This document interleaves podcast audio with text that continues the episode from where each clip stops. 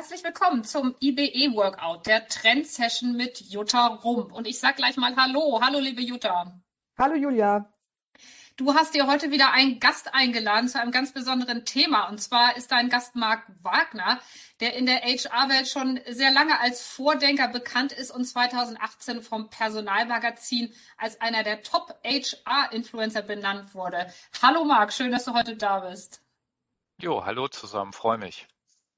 Ja, Marc, du bist seit Mai 2020 beim IT-Dienstleister Fiducia und GAD IT AG für das Thema Employee Experience zuständig. Und genau um das Thema Employee Experience soll es heute in dieser Podcast-Folge auch gehen. Ähm, Marc und Jutta, Jutta und Marc, ihr habt dazu gemeinsam einen Artikel geschrieben, der ähm, ich stehe jetzt auf dem Schlauch, schon rausgekommen ist, in Kürze rauskommt. Vielleicht mögt ihr beide ganz kurz was zu eurer Zusammenarbeit sagen. Jutta, magst du starten?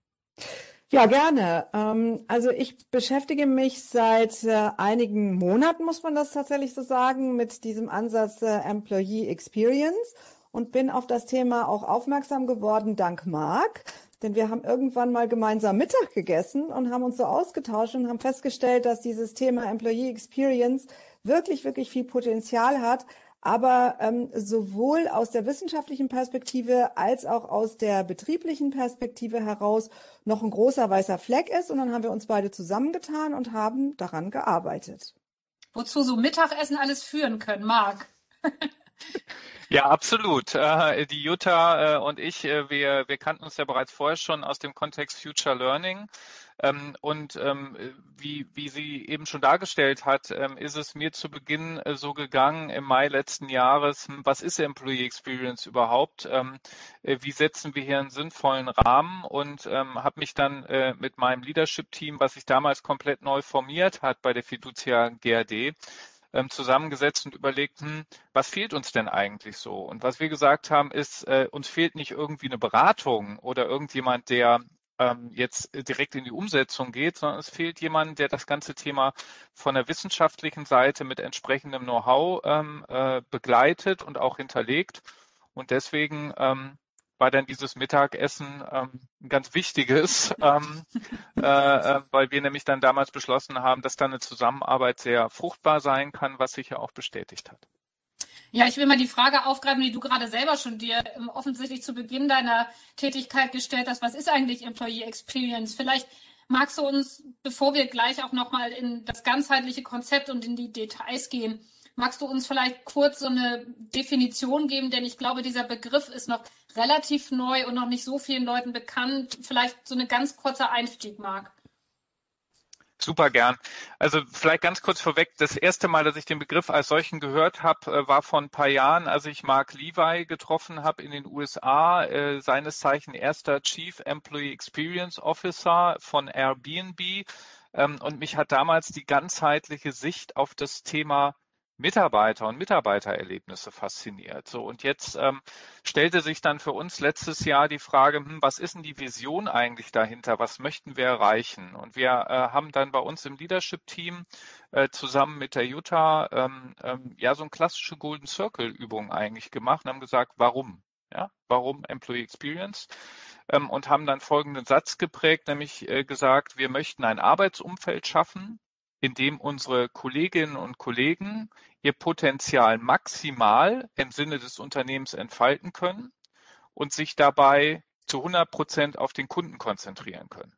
Was heißt das? Das hat de facto zwei Elemente und ich denke, da wird Jutta gleich später auch noch mal näher drauf eingehen. Das hat nämlich einmal ähm, den klassischen Ambidextrie-Ansatz ähm, äh, äh, im, im Hintergrund in petto, wenn man so will, mit den zwei Facetten, zum einen der Operational Excellence, also sich damit zu beschäftigen, wie wir ganz konsequent all das entfernen, was Kolleginnen und Kollegen vom Kunden abhält, also die typischen Zeitfresser, also der Exploit-Part in der Ambidextrie und zum anderen dann dafür zu sorgen, dass das, was wir als Mitarbeiterbegeisterung bezeichnen, also dafür zu sorgen, dass ein Umfeld geschaffen wird, ja, dass jeden Kollegen, jede Kollegin jeden Morgen neu motiviert, gerne zur Arbeit zu kommen und Spaß daran zu haben, ähm, sich entsprechend einzubringen. Also das mal so als grober Ansatz, ähm, also das Thema Arbeitsumfeld im Zentrum und das Thema Ambidextrie. Mhm. Gerne zur Arbeit gehen, ja. Das ist ähm, ja ein, ein schöner Luxus, den ich habe, ähm, den aber sicherlich nicht alle Menschen haben, aber der sehr erstrebenswert ist. Jutta, ähm, Marc hat gerade schon das, ähm, das Stichwort ganzheitlich ähm, gesagt. Das ist ein ganzheitliches Konzept, dieses Employee Experience Konzept. Wie würdest du das sozusagen beschreiben? Was ist das Ganzheitliche daran? Ähm, ich würde vorschlagen, mach doch vielleicht so, so einen kurzen ähm, Abriss sozusagen mal von diesem ganzheitlichen Konzept und dann können wir noch mal ein bisschen näher in die Details gucken. Hm, gerne. Ähm, als ich zum ersten Mal mich ähm, damit beschäftigt habe, habe ich erstmal das Wort Employee Experience zerlegt.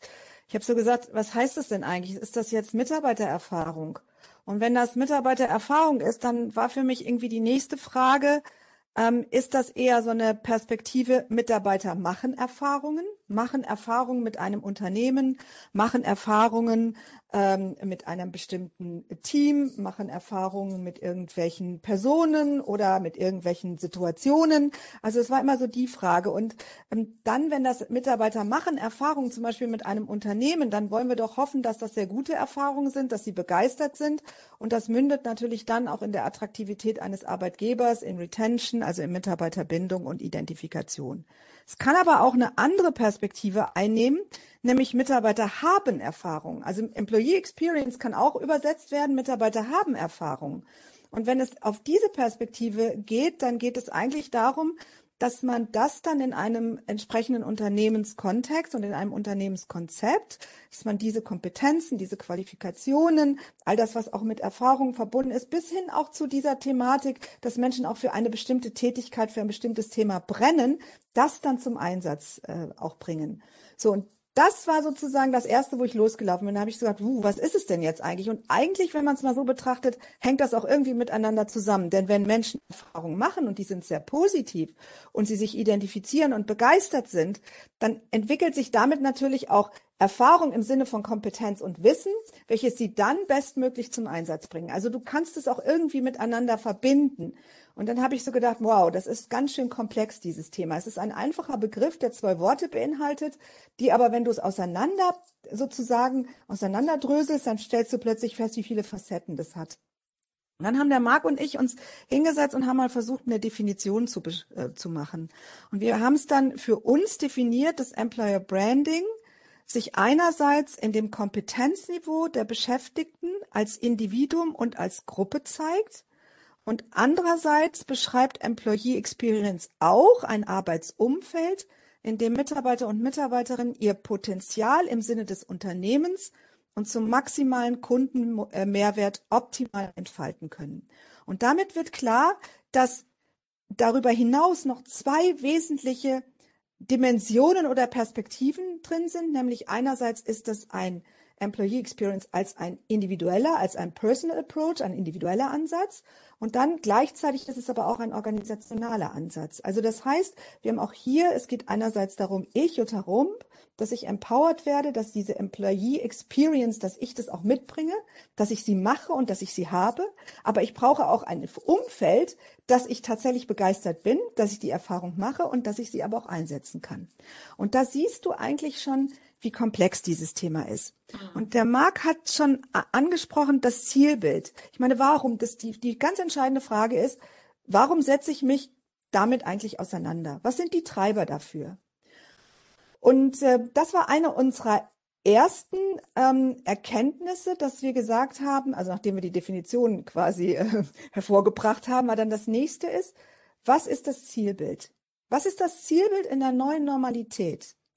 Und das Zielbild basiert in unserem Ansatz aus zwei großen Zielthemen. Das eine ist das Thema Ambidextrie, Marc hat es schon gesagt. Also die Frage ist, ähm, wenn ein Unternehmen in der neuen Normalität vor der zentralen Herausforderung steht, ähm, permanent die Nase vorn zu haben, permanent eine ganz hohe Wettbewerbsfähigkeit zu haben, niemals mehr tatsächlich die Möglichkeit hat, mal zu verschnaufen, mal innezuhalten und mal zu gucken, sondern immer in Bewegung sein muss. Also mit anderen Worten immer innovativ sein muss dann ist das eine ziemliche Herausforderung. Und für dieses Thema immer innovativ sein zu müssen, brauchst du natürlich eine Belegschaft, die einerseits begeistert ist und andererseits aber auch alles gibt, um da tatsächlich die Nase vorn zu haben. Und das ist im Sinne von Ambidextrie einerseits im Bestehenden zu innovieren, also das Bestehende immer besser zu machen und andererseits tatsächlich auch das komplett Neue zu denken.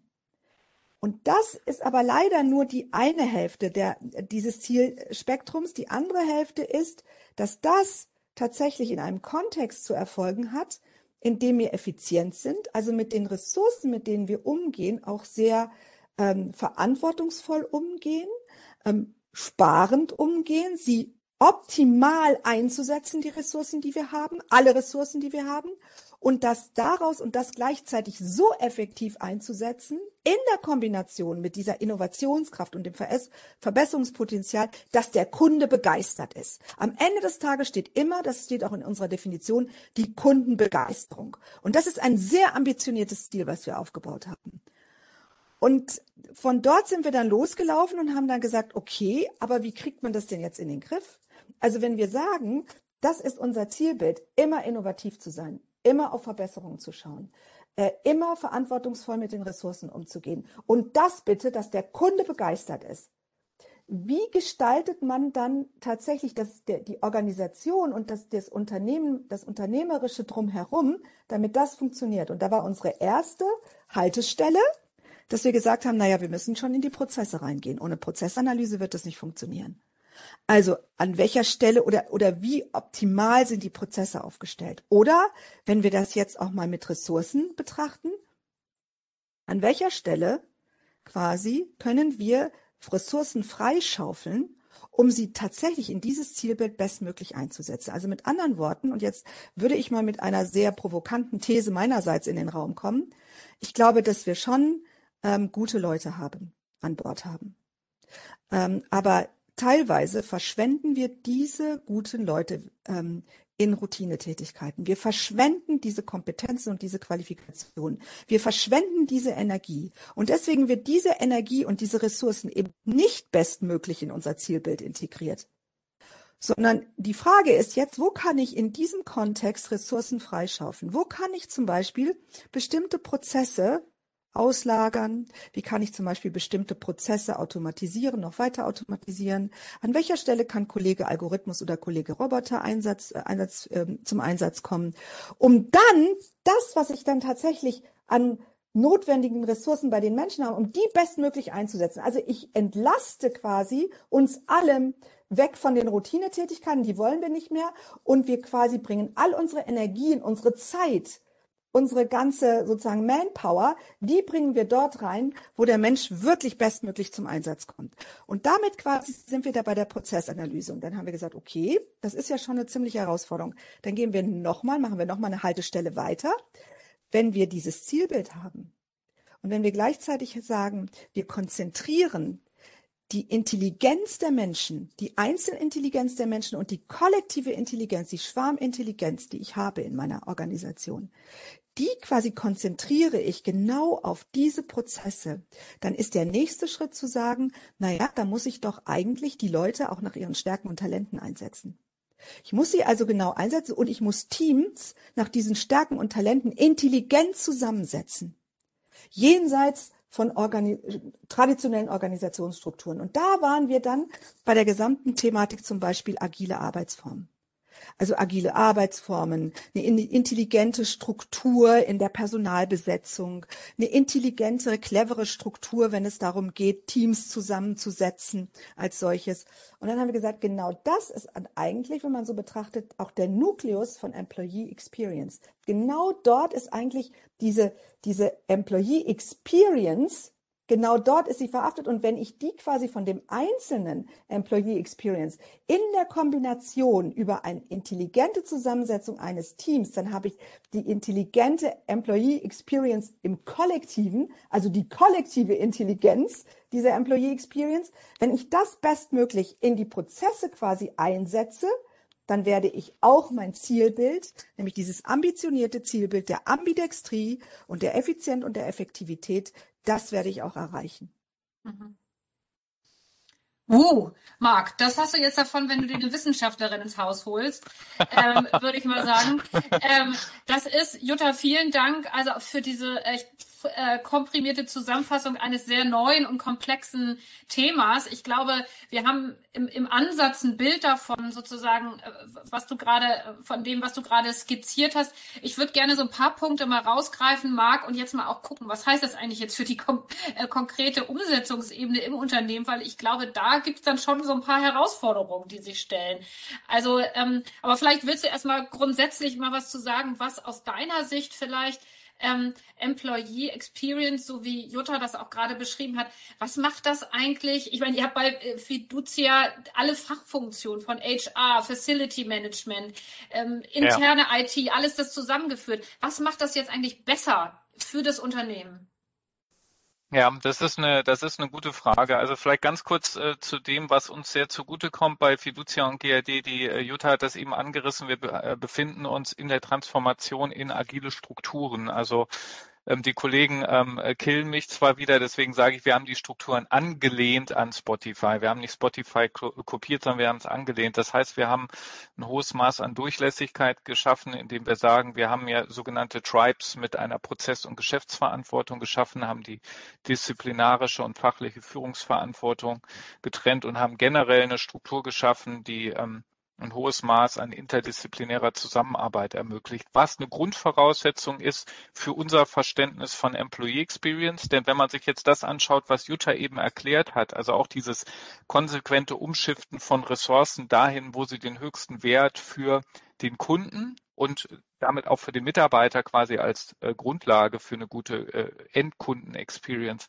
ähm, schaffen, ist es äh, essentiell, ähm, alle diese Funktionen ähm, in einem Bereich zu bündeln und übergreifend zu denken und spielen zu können. Und was für Funktionen sind das? Das ist einmal ist das klassisch HR.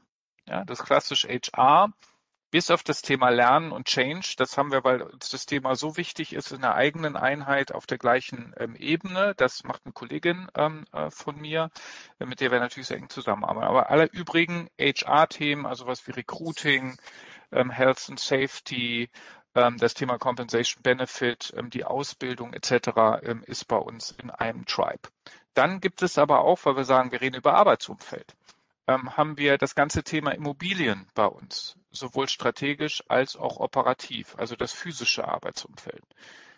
Wir haben auch das Thema digitales Arbeitsumfeld unter dem Stichwort Digital Work bei uns.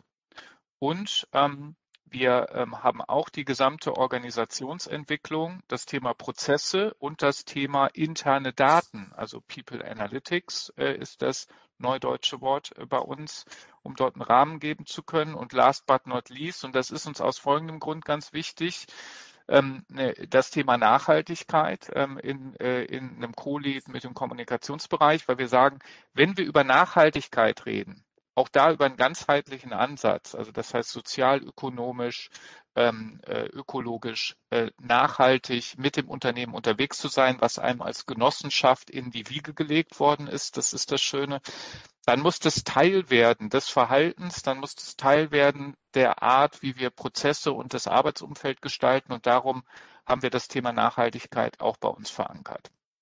Dass du eigentlich sagen kannst, dass alles was äh, mit der Gestaltung des Arbeitsumfeldes zu tun hat, erstmal in einer Struktur ist. Ich kenne das da, wo ich vorher herkomme äh, oder von, von den Kunden, die ich vorher begleiten dürfte, war das immer getrennt. Da war Immobilien beim CFO, da war IT beim CIO, HR natürlich beim CHRO, Nachhaltigkeit mal beim CEO oder wo auch immer. Und da hattest du immer Brüche, da hattest du funktionale Silos, du hattest immer eine andere Agenda, die du bespielst. Hier haben wir eine Agenda, nämlich die, die, die Jutta eben beschrieben hat, das Arbeitsumfeld zu schaffen, in dem Mitarbeiterinnen und Mitarbeiter ihr Potenzial maximal entfalten können. Und um das schaffen zu können, muss, muss ich sehr interdisziplinär diese ganzen Kompetenzen ähm, zusammenbringen. Das ist der eine mhm. Punkt möchtest da erstmal rückfragen, sonst äh, spreche ja, ich einfach weiter. Nee, ja, an der Stelle würde ich tatsächlich ganz gerne nochmal eine Rückfrage stellen, ähm, weil gerne. diese, du sprichst ja jetzt gerade diese Teamebene an, auch die Frage der interdisziplinären Zusammenarbeit. Ja. Ähm, jetzt dieses ja. Konzept ähm, äh, Employee Experience, wie Jutta das auch gerade skizziert hat, äh, was würdest du denn sagen, gibt es da irgendwie neue neue Kriterien, die du mit diesem Ansatz an der Hand hast, um Teams bestmöglich zusammenzustellen? Was wäre das? Ja, ja. Ja, genau. Also das ist, ein sehr, das ist eine sehr gute Frage, ähm, weil das ist genau jetzt die Frage, wie operationalisieren wir das, was als Jutta als Ambidextrie und als diesen Gleichklang aus ähm, quasi Operational Excellence, Automatisierung und Mitarbeiterbegeisterung. Wie, wie schaffen wir das? Ähm, da haben wir zum einen ein Vehikel, weil die Frage haben wir uns mit als erstes gestellt, wie, wie richten wir uns an die richtigen Ziele aus, das sich OKRs nennt, Objective and Key Results, ähm, das mit ähm, der Einführung der, der agilen Organisation einhergegangen ist. Das Schöne an OKRs ist, wenn ich sie auf Unternehmensebene definiere, dass sie immer einen messbaren Kundenbezug haben und immer outcome-orientiert sind. Also nicht Häkchen machen für eine Aktivität, ganz egal, was bei rauskommt, im Sinne von, ich habe ein Booklet erzeugt. Nee, was für einen Wert habe ich beim Kunden erzeugt? Also klare Wertaussage. Und dass wir jede Tätigkeit bei uns im Bereich Mitarbeiter Experience ausrichten an diesen Unternehmen Key Results. Also das heißt, alles, was wir tun, kann ich einem Unternehmens Key Result zuordnen, also einer Kundenwertaussage Richtung Endkunde. Das ist ganz wichtig. Das ist der erste Punkt. Der zweite Punkt, und äh, auch das hat Jutta gerade angesprochen, und ich muss sagen, da habe ich einen wirklich fast 180 Grad Kehrtwende machen dürfen zu Beginn. Ich habe nämlich gedacht, Mensch, Employee Experience ist ja total cool. Das ist das mit den kostenlosen Obstkörben und dem kostenlosen Kaffee und der Rutsche. Also all das, was Spaß macht. Das war aber äh, das ist teilweise auch so oder das kommt wahrscheinlich noch ein bisschen mehr, aber wir sind zu Beginn tatsächlich jetzt hingegangen, haben erstmal ganz klassische Prozessanalyse gemacht und geguckt, ja, wo sind denn die Ressourcen im Moment im Einsatz? Und wir sind da noch dran im Übrigen. Und wo ist vielleicht die Wertschöpfung, die ich aus den Kolleginnen und Kollegen ziehen kann, um diese Mitarbeiterbegeisterung zu erzeugen?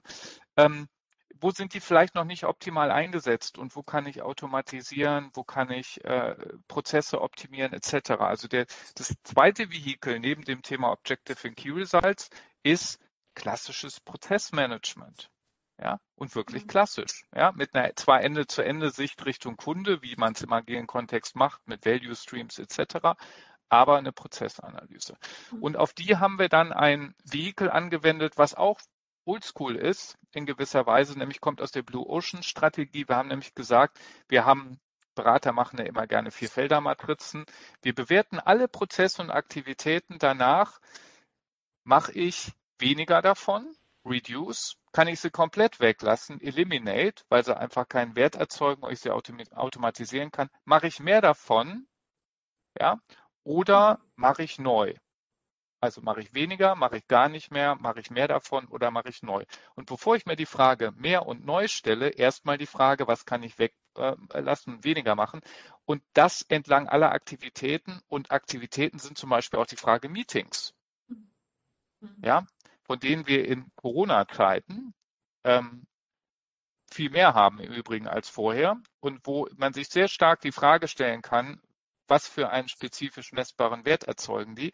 Also das heißt wirklich alles, was wir tagtäglich tun mit den Employee Experience Mitarbeiterinnen und Mitarbeitern, nach diesem Raster durchzugehen. Und das sind, äh, um da jetzt mal so einen Cut zu mhm. machen, bevor mhm. ich ins, äh, in den äh, Monolog verfall noch mehr. Das sind also die Vehikel OKRs zum einen, ähm, dann äh, dieses Thema äh, äh, Value Matrix ähm, äh, sehr konsequent anzugehen ähm, und, und in Prozessanalysen entsprechend ähm, einzusteigen. Mhm. Jutta, an der Stelle, äh, ich finde, das hat es jetzt gerade nochmal auch sehr plastisch gemacht, wie das auch im Unternehmen aussieht. Du hast es vorhin so schön auch ähm, im Prinzip beschrieben mit deinem Einstieg, auch so was Experience eigentlich bedeutet. Und das hat ja auch was mit dieser Frage zu tun, die ich jetzt auch stark bei dir vorhin rausgehört habe, immer wieder zu gucken, wo liegen eigentlich die menschlichen Stärken und Kompetenzen und wie können die am besten zum Blühen gebracht werden. Ähm, nun habe hab ich von Marc auch viel klassisches Projektmanagement gerade gehört, ähm, Kriterien, an denen sich das ausrichtet. Also auf der einen Seite sozusagen ähm, den blühenden Mitarbeiter, die blühende Mitarbeiterin zu sehen, die sich mit Freude und Spaß in die Arbeit stürzt und gleichzeitig sozusagen die Excel-Tabellen, ähm, wo die Kriterien damit irgendwie abgeglichen werden. Wie siehst du das sozusagen als diejenige, die sich jetzt auch intensiv mit diesem äh, Begriff oder mit diesem, mit dieser Entwicklung auseinandersetzt? Ähm, also ich würde schon sehen, dass ähm, dieser Begriff Employee Experience ähm, und zwar auch mit diesem Zweiklang, rede ich jetzt, was Marc auch mit den Obstkörben genannt hat und äh, dem Yogakurs und ich weiß nicht was, betrachte ich das sehr kleinteilig oder gehe ich da wirklich so ganzheitlich und so, wir nennen das auch multiperspektivisch an das Thema ran. Ähm, das ist schon auch eine ganz entscheidende Sache. Wenn ich da eher kleiner rangehe, also ich sag mal eher eindimensional rangehe, dann ist das wieder eine, ich sage das bewusst auch mal sehr provokant, Modeerscheinung. Das wird wieder eine Sau sein, die wir durchs Dorf treiben und dann wird das nächstes Jahr ist das wieder quasi verschwunden. Wenn ich es aber multiperspektivisch angehe, dann ist das wirklich ein ganz zentraler Baustein darin, auch in der neuen Normalität. Ich würde Employee Experience so wie Marc und ich das definieren und auch dieses Konzept aufgebaut haben, das halte ich schon für einen ganz, ganz wesentlichen Treiber und einen wesentlichen Baustein in der neuen Normalität. Denn es zeigt sehr deutlich, dass man erstens die kollektive Intelligenz nutzt, zweitens die Einzelintelligenz nutzt, drittens das so intelligent zusammenfügt, dass das in der Kombination da, wo dann diese kollektive Intelligenz bestmöglich zum Einsatz kommt, nämlich in ganz bestimmten Prozessen und Strukturen und andere Prozesse und Strukturen, wo es eben nicht so gut zum Einsatz kommen würde und wo wir eher Routinen haben, die durch äh, die entsprechende Digitalisierung auch ähm, quasi ersetze und dann wirklich auf die Ziellinie zu gehen und damit vor allen Dingen die Transformationstrilogie, vor der wir stehen, auch wirklich bestmöglich bewältigt. Ich meine, das müssen wir uns auch ja mal auch vor Augen führen. Wir sind ja jetzt schon, aber das wird ja nicht weniger, sondern mehr werden, in einer Welt unterwegs, die durch eine unglaublich hohe Geschwindigkeit und Komplexität gekennzeichnet ist, in der drei Veränderungsströme parallel laufen, die auch miteinander verlinkt sind. Und das ist digitale Transformation, ökonomische Transformation und ökologische Transformation. Das ist doch eine ziemliche Herausforderung. Und das Ganze noch kombiniert vor dem Hintergrund von Fachkräfte- und Nachwuchsmangel. Das heißt, wir haben auch nicht so viele äh, Personen an Bord mit den entsprechenden Kompetenzen und dem entsprechenden Know-how, dass wir sagen können, auch spielt doch überhaupt gar keine Rolle. Ähm, sondern wir müssen ja erst recht vor diesem Hintergrund auch sehr genau auf dieses Thema gucken. Und wenn man das dann tatsächlich dann so vor diesem Hintergrund auch außerhalb dieses Konstrukts unseres Konzeptes betrachtet und die äußeren Rahmenbedingungen noch berücksichtigt, dann denke ich schon, dass das ein wesentliches Element auch sein wird in der neuen Normalität, nämlich Experience, äh, Employee Experience als ein zentrales Thema, wie man ähm, bestmöglich Kunden begeistern kann auf der einen Seite und das tatsächlich mit einer Mitarbeiterbegeisterung auch schafft, die aber in einem solchen Kontext sich auch entfalten kann. Ähm, bevor wir, also weil ich könnte mir vorstellen, dass gerade dieser Punkt natürlich auch große Herausforderungen auf der konkreten Unternehmensebene mit sich bringt, Marc. Da würde ich gleich nochmal drauf kommen. Aber Jutta, lass mich nochmal ganz kurz ansetzen an den Punkt Routine versus Innovation. Du hast es ja auch schon gesagt. Also ähm, es geht darum, sozusagen die Innovationsfähigkeit ähm, und die Innovationstätigkeit im Unternehmen zu stärken. Es geht natürlich, äh, ist im Zuge der digitalen Transformation ja sowieso das, wo wir in den letzten Jahren auch stärker hingucken. Was rätst du denn aber einem Unternehmen? Weil das ist ja auch ein äh, Punkt, der tut ja auch weh einem Unternehmen. Also Ressourcen sozusagen neu zu verteilen, umzuverteilen. Also was, was sagt da die Berater Beraterin, ähm, äh, wie das gelingen kann, ohne dass es allzu weh tut. Also ich glaube, äh, wenn man sich den Status quo einfach mal anschaut, ähm, wie sind die Mitarbeiter und Mitarbeiterinnen im Moment ähm, verteilt in der Organisation, in den entsprechenden Prozessen und Tätigkeiten, dann würde ich jetzt mal folgende These aufstellen, dass ähm, 70 Prozent des, des Manpowers ähm, einer Unternehmung in Routineprozessen und Routinetätigkeiten gebunden sind. Und nur 30 Prozent sind wirklich in übergreifenden Themen unterwegs, in Non-Routine-Prozessen unterwegs, in Optimierung oder in innovationstreibenden Prozessen unterwegs. So. Aber um die neue Welt, in der neuen Welt wirklich erfolgreich zu sein, müsste man eigentlich die, das die Relation drehen. Also mit anderen Worten, wenn wir ein Sollbild mal auf, ähm, aufspannen wollen, dann müssten, dann könnte man sagen, okay, naja, Routinen ein paar haben wir halt immer noch, aber da dürften im Prinzip Prinzip nur 30 Prozent der vorhandenen Ressourcen des Manpowers dürften eigentlich da reingehen und 70 Prozent müssen für diese Non-Routines, übergreifenden Optimierung, Innovationsthemen sein. Das wäre wichtig. Also wenn ich jetzt aber habe 70, 30 als Status und eben nicht 30, 70, dann ist die ganz entscheidende Frage, dass ich dann tatsächlich, es kommt wieder, dass ich in meine Prozesse reingehen muss. Ich muss das Optimierungspotenzial meiner Prozesse abprüfen. Ich muss das Substitutionspotenzial abprüfen. Ich muss das Simplifizierungspotenzial abprüfen und ich muss das Outsourcing-Potenzial abprüfen. Und ich muss ganz klar hingehen und wir, wir nennen das die originären Make-Prozesse. Also die Dinge, die wirklich einzigartig sind, in denen ich wirklich den Hebel habe die muss ich identifizieren, weil da muss ich meine Ressourcen reinbringen. So, und deswegen würde für mich da stehen, als jemand, der auch ähm, Unternehmen in solchen Fragestellungen begleitet, beratet, beraten, glaube ich, bin ich nicht. Ich bin eher so eine, auch eine wissenschaftliche Begleiterin eigentlich eher. Ich würde wirklich immer sagen, bitte fangen Sie bei der Prozessanalyse an. Hm. Aber das, das Interessante ist ja auch, dass jetzt hier wieder sozusagen der Punkt zum Tragen kommt, guckt euch die Menschen in den Unternehmen noch genauer an, weil manchmal schlummern da ja auch sozusagen äh, Ressourcen, Talente, die bis, bis dato noch gar nicht zum Tragen kamen. Und das ist vielleicht dann auch wieder sozusagen der entscheidende Punkt. Ich weiß es nicht, Marc, das wirst du mir jetzt vielleicht sagen. Und gerne auch, ähm, was sind eigentlich aus deiner Sicht jetzt auf der Unternehmensebene auch die größten Herausforderungen, vor denen du stehst und über die du jetzt hier auch reden magst? ja, äh, das ist ein guter Punkt. Also ähm, äh, der erste Punkt, die erste Herausforderung, die geht einfach mit der Rolle und dem Ansatz einher, ist die hohe Komplexität, die sich ja auch schon darin gezeigt hat, was, was Jutta eben vorgestellt hat.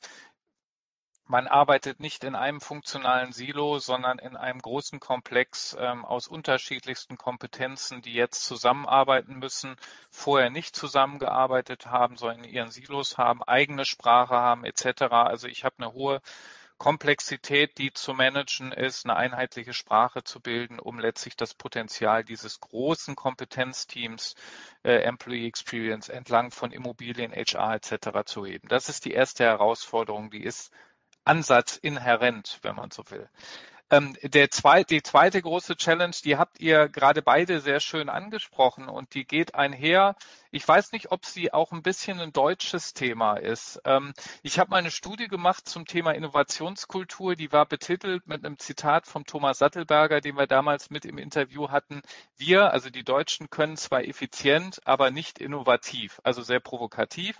Mhm. Gut, wenn ich mir gerade das Thema Impfen und so angucke, stelle ich auch das Thema Effizienz ein bisschen in Frage, aber sei es drum. Ähm, ähm, und wenn ich mir Unternehmen anschaue, wie wir sie strukturiert haben, dann bespielen sie halt sehr schön eine Gehirnhälfte, wenn man so will, und gehen sehr stark, wir sind gut in, in Prozessen, Ingenieur, äh, Ingenieursgetrieben, Prozesse gut machen, Prozesse immer effizienter machen, Exploit Part, Operational Excellence. Zahlen, Daten, Fakten. So.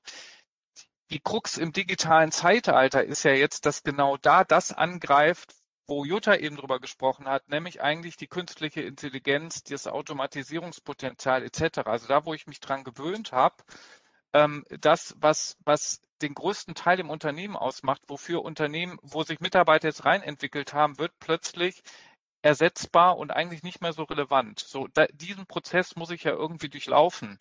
Ähm, als Unternehmen und auch als Individuum, ja, im Sinne von, oh, da ist jetzt vielleicht etwas, sollte ich jetzt nicht mal gucken, was sind denn andere Talente von mir, was sind andere Fähigkeiten. Wir sprachen ja so schön im Vorfeld über dieses diesen TED Talk, den ich erwähnt hatte, School is Killing Creativity, wie uns quasi die Schule ähm, und das Bildungssystem gehirnmäßig in eine Richtung treibt ähm, und die kreative äh, Ecke und die, wo es um innovative Themen geht, Risiken eingehen etc., das, was ja Kinder erstmal haben und was wir konsequent abtrainieren, das jetzt wieder zu lernen, also den Exploit, den Innovationspart, weil der ja den Unterschied macht. So, das heißt, wir haben neben diesem Thema Komplexität des Ansatzes dann noch die Komplexität des, ich glaube, es gab mal den Begriff des Unlearnings und Neulernen, nämlich zu ähm, zu sagen, das, was ich jetzt vielleicht heute mache, zum großen Teil, und da zähle ich mich ja auch dazu, ich mache unheimlich viel administrativen Bullshit, um es mal auf den Punkt zu bringen, aber immer schon, in jeder äh, Firma, wo ich unterwegs war, da konsequent zusammen, kann ich das nicht automatisieren, äh, kann ich das nicht, äh, kann ich da nicht ähm, den Roboter dran setzen, wie es Jutta so schön gesagt hat. Mhm. Und zum anderen dann aber zu sagen, die frei werdende Zeit, die nutze ich, um in andere Themen, in die Frage Innovation, neue Geschäftsmodelle, Verknüpfungen äh, reinzugehen. Und ich glaube, bei dem Part müssen wir Menschen sehr intensiv begleiten, müssen sie ermutigen und müssen sie auch ein bisschen anstupsen, sich da rein zu bewegen, ja. weil das auch noch als ein wichtiger Punkt, weil Jutta eben die 70-30 genannt hat. Es geht hierbei um ein Personal, de facto ein, um einen Kompetenzumbau. Employee Experience geht mit einem Kompetenzumbau einher, nicht mit einem Personalabbau wie viele das ja dann gerne interpretieren beim Thema Effizienz, sondern um einen Kompetenzumbau und das ist extrem anstrengend und das ist etwas, womit mit Sicherheit auch wir, wir sind ja jetzt noch total am Anfang, nach vorne raus ähm, stark konfrontiert mhm. werden sein, dieser konsequente Kompetenzumbau äh, im Unternehmen. Ja, es, also man merkt, es ist ein super spannendes Thema, was, über das wir, glaube ich, in Zukunft sicherlich auch noch, noch öfter sprechen und noch viel mehr hören werden. Man merkt es daran, dass wir ein bisschen äh, über unsere Zeit rutschen, Jutta. Ähm, aber ich glaube, das ist das Thema allemal wert. Und ähm, ihr seid ja heute auch zu zweit. Vielleicht erlaubt mir deswegen vielleicht jetzt auch dann doch schon die Abschlussfrage. Ähm, woran würde ich denn aus eurer beider Sicht von außen sozusagen erkennen, ob ein Unternehmen äh, Ex Employee Experience tatsächlich lebt. Also was sind für euch so die Merkmale eines erfolgreichen Employee Experience Unternehmens? Jutta, willst du starten? Ich überlege gerade, was könnte es sein? Also das erste, glaube ich, ist, dass man es auch in der Struktur, in der Aufbaustruktur des Unternehmens sieht. Bin ich so klassisch ähm, unterwegs oder bündle ich Kompetenzen? Ähm, schaffe ich Kompetenzheimaten? Also wie ist die Organisationsstruktur, die ich im Organigramm sehe? Also das wäre zum Beispiel ein, ein Faktor, wo ich mal drauf gucken würde. Das zweite ist, ähm, äh, was ist das Zielbild, was ich das, äh, also ist das ein sehr ambitioniertes Zielbild, ähm, was dahinter steht? Ähm, der dritte Punkt ist, ähm, wie werden bestimmte ähm, auch übergreifende Aufgaben äh, bewältigt? Ähm, werden die entlang der traditionellen Organisationsstruktur bewältigt oder werden die Teams nach den entsprechenden Kompetenzen zusammengesetzt, die notwendig sind, um die entsprechenden Prozesse und Aufgaben und damit die Zielstellung zu bewältigen? Auch da kann man hinschauen. Ähm, aber ich glaube, es ist schon wichtig bei dem Thema, gerade weil du jetzt die Frage stellst, habe ich gedacht, gibt es so das quasi Kriterien? Da gucke ich drauf und sage, alles klar. Ich glaube, das ist es eher nicht, weil hinter dem Thema Employee, Employee Experience steht trotz alledem immer noch ein Mindset. Das ist auch eine Grundphilosophie, auf das Thema zu gucken. Marc, was würdest du sagen? Ähm, ergänzend zu dem, äh, was, was, was Jutta gesagt hat, ähm, ich glaube, ein, ein ganz wichtiger Punkt ist ähm, relativ trivial, nämlich die, der nachhaltige ähm, Erfolg in Richtung Kunde äh, des Unternehmens, also die Relevanz in Richtung Kunde. Das heißt, wenn wir ähm, den Begriff Nachhaltigkeit nehmen, dieses ökonomisch, ökologisch und sozial nachhaltige Produkte zu schaffen, die Relevanz haben. Ähm, und Relevanz konstant haben, also nicht irgendwelche Einmalgeschichten, sondern immer wieder ähm, auf Kundenbedarfe, die sich neu, äh, die neu geschaffen werden und die neu entstehen, schnell reagieren zu können. Ich glaube, das ist so ein bisschen der, der Outcome des Ganzen. Und das zweite letztlich eine Heimat für Top-Talente zu sein, wie auch immer man das definieren mag, die mit unheimlich viel Spaß äh, dabei sind und ihre Kompetenzen gerne einbringen und zwar dann bei uns einbringen und nicht bei jemand anders, weil Talente können sich heutzutage den Job aussuchen, sind auch sehr wechselbereit. Also so die Identifikation mit Unternehmen oder die Loyalität, die nimmt ja immer stärker ab.